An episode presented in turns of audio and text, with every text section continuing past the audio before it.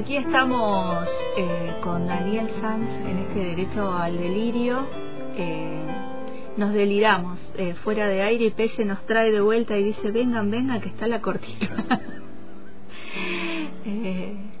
y, tal vez si prendiera la luz, seguiríamos con nuestra nuestra conversa, ¿no? Reivindicando, buenas tardes, buenas tardes eh, reivindicando nuestro derecho al delirio, que, que, en, este, que en este aporte nuestro eh, sigue siendo para quienes nos siguen y para quienes no siguen, pero eh, quizás hoy lo empiecen a hacer, que es la reivindicación del derecho a la, a la literatura, a, a contar, y que en esta mm, propuesta que traigo, que ya va por el capítulo 7 en este caso, es ficción. Es una ficción que debiera tener en la primera página, si llega a recibirse de objeto libro alguna vez, ese tipo de mm, advertencias que dice los personajes y hechos que aquí se cuentan son invención y yo ahí agregaría y corren por cuenta de quien lee. Porque verán ustedes que nos estamos acercando a los últimos cuatro capítulos y, y lo que está pasando a, nuestro alrededor nos, nos eh, no, es que nos atraviesa, lo que está pasando a nuestro alrededor eh, salta del contexto al texto. Mm. De pronto verán que en este capítulo, más que en los anteriores, y esto ya estaba escrito hace tres semanas atrás, eh, está la, la composición, la, la letra que mm, da cuenta de personajes de la canalla vernácula, de la canalla que todas conocemos. Eh, pero la ficción nos permite para, para mi gusto, para nuestro gusto, y por eso hacemos ficción. Hemos saltado del ensayo.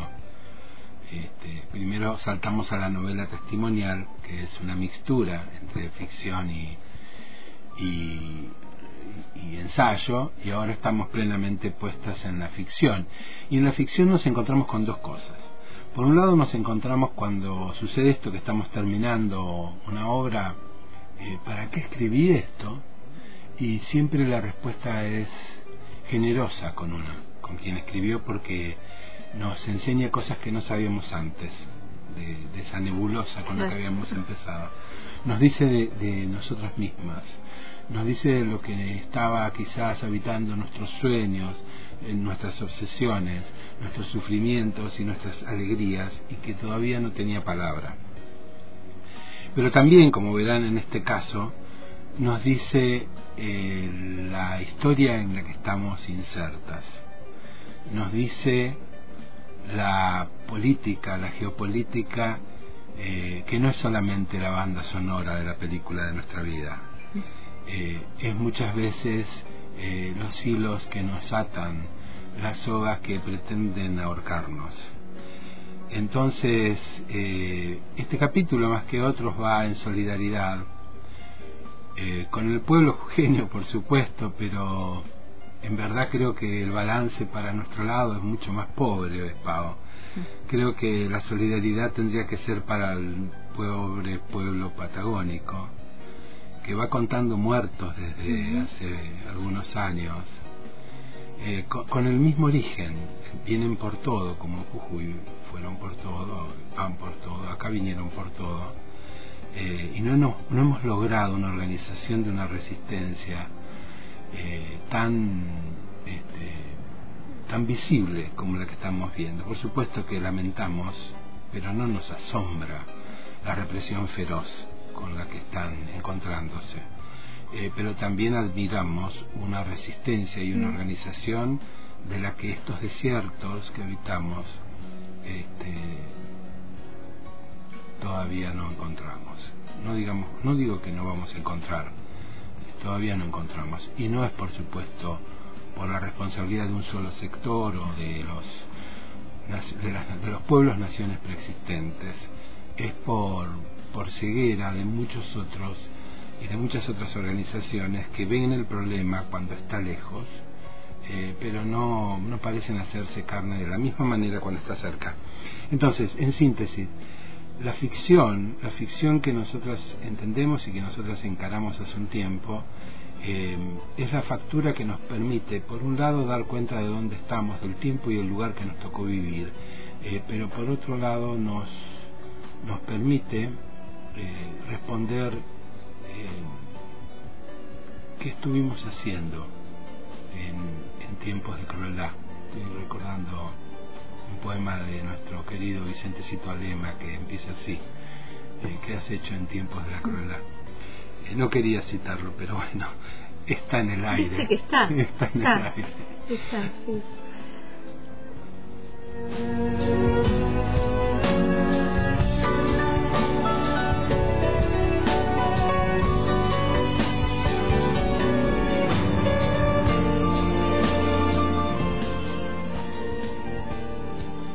Capítulo 7 Indios Indios de mierda, hay que matarlos a todos, dijo Gringo con vocales ensanchadas mientras pasaba la mano derecha por su cabellera. Claudita, apurá el hielo, gritó hacia la puerta entreabierta. Frente al escritorio de imitación caoba del despacho municipal estaba Ángel y los hermanos Antoni. Yo estaba sentado al lado de la pared del fondo. El sol del atardecer entraba al sesgo por los ventanales del tercer piso. Había empezado la reunión de campaña para la gobernación y amado gringo briqueto no se podía quedar quieto en el sillón. Se mesaba, el bigote grueso y blanco como el pelo del sexagenario. No se preocupe, dijo el pituco Santoni, el rubio de los dos hermanos mellizos. Pusimos a los muchachos a trabajar.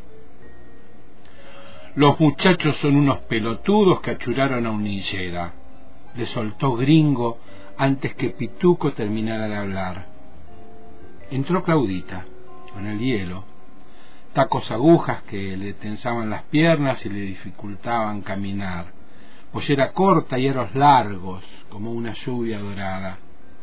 Era la secretaria número dos, la que se ocupaba de los consumos del intendente. Traele vasos a los muchachos, y tomando a la mujer del brazo le dijo al oído, y a mí dos coquitos. Los policías se están fogueando, susurró el morocho Santoni. Y no cobran extra cuando los trabajos son en su turno en las comisarías.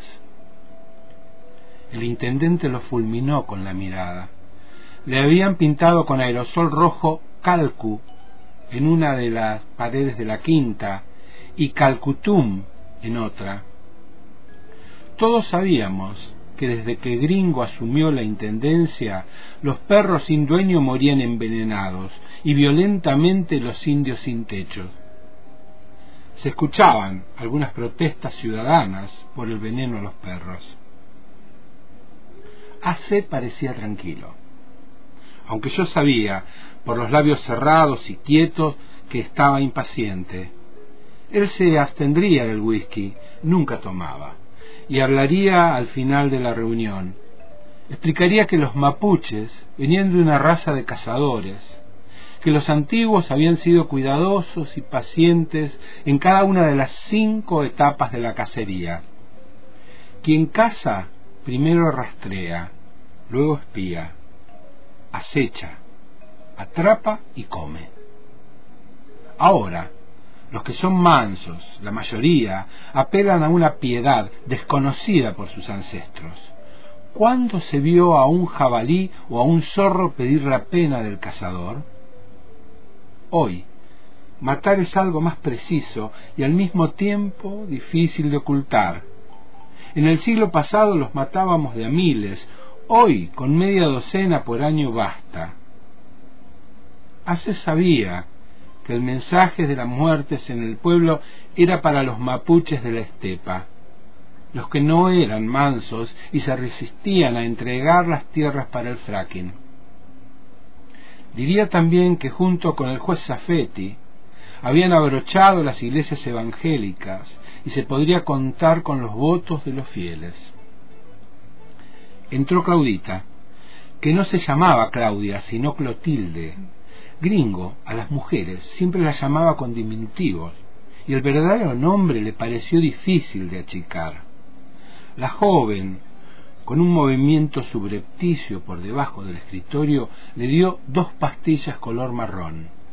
Gringo, desde que tomaba lo que le traía un diputado en el avión sanitario de la provincia, al atardecer tenía que equilibrar con ansiolíticos la carga de euforia que lo desbordaba.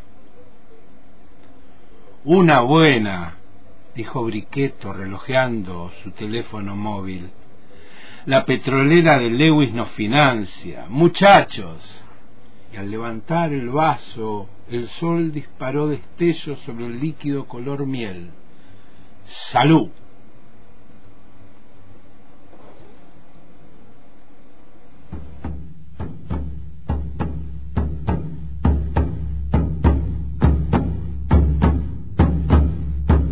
Venga, mi hijo, hoy le de hablar de un tema tan cotidiano que ni usted ni sus hermanos se han detenido a pensar.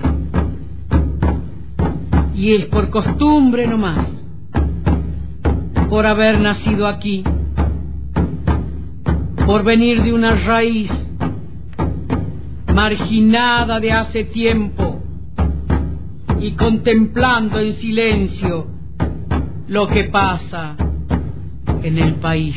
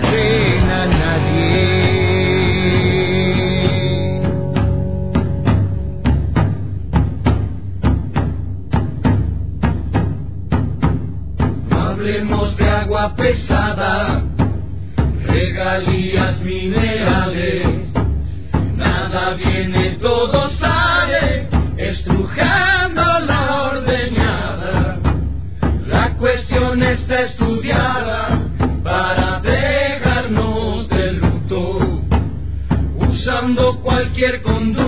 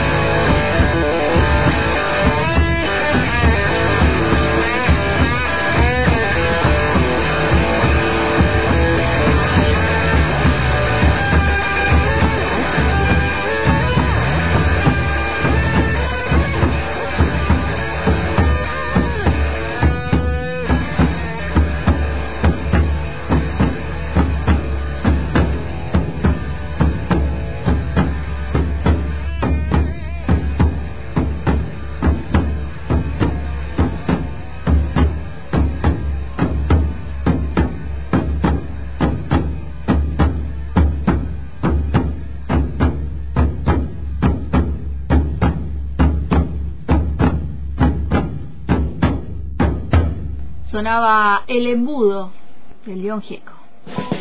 El hilo invisible. Un encuentro de sonidos y voces a la tarde. El hilo invisible. En la tarde por antena libre.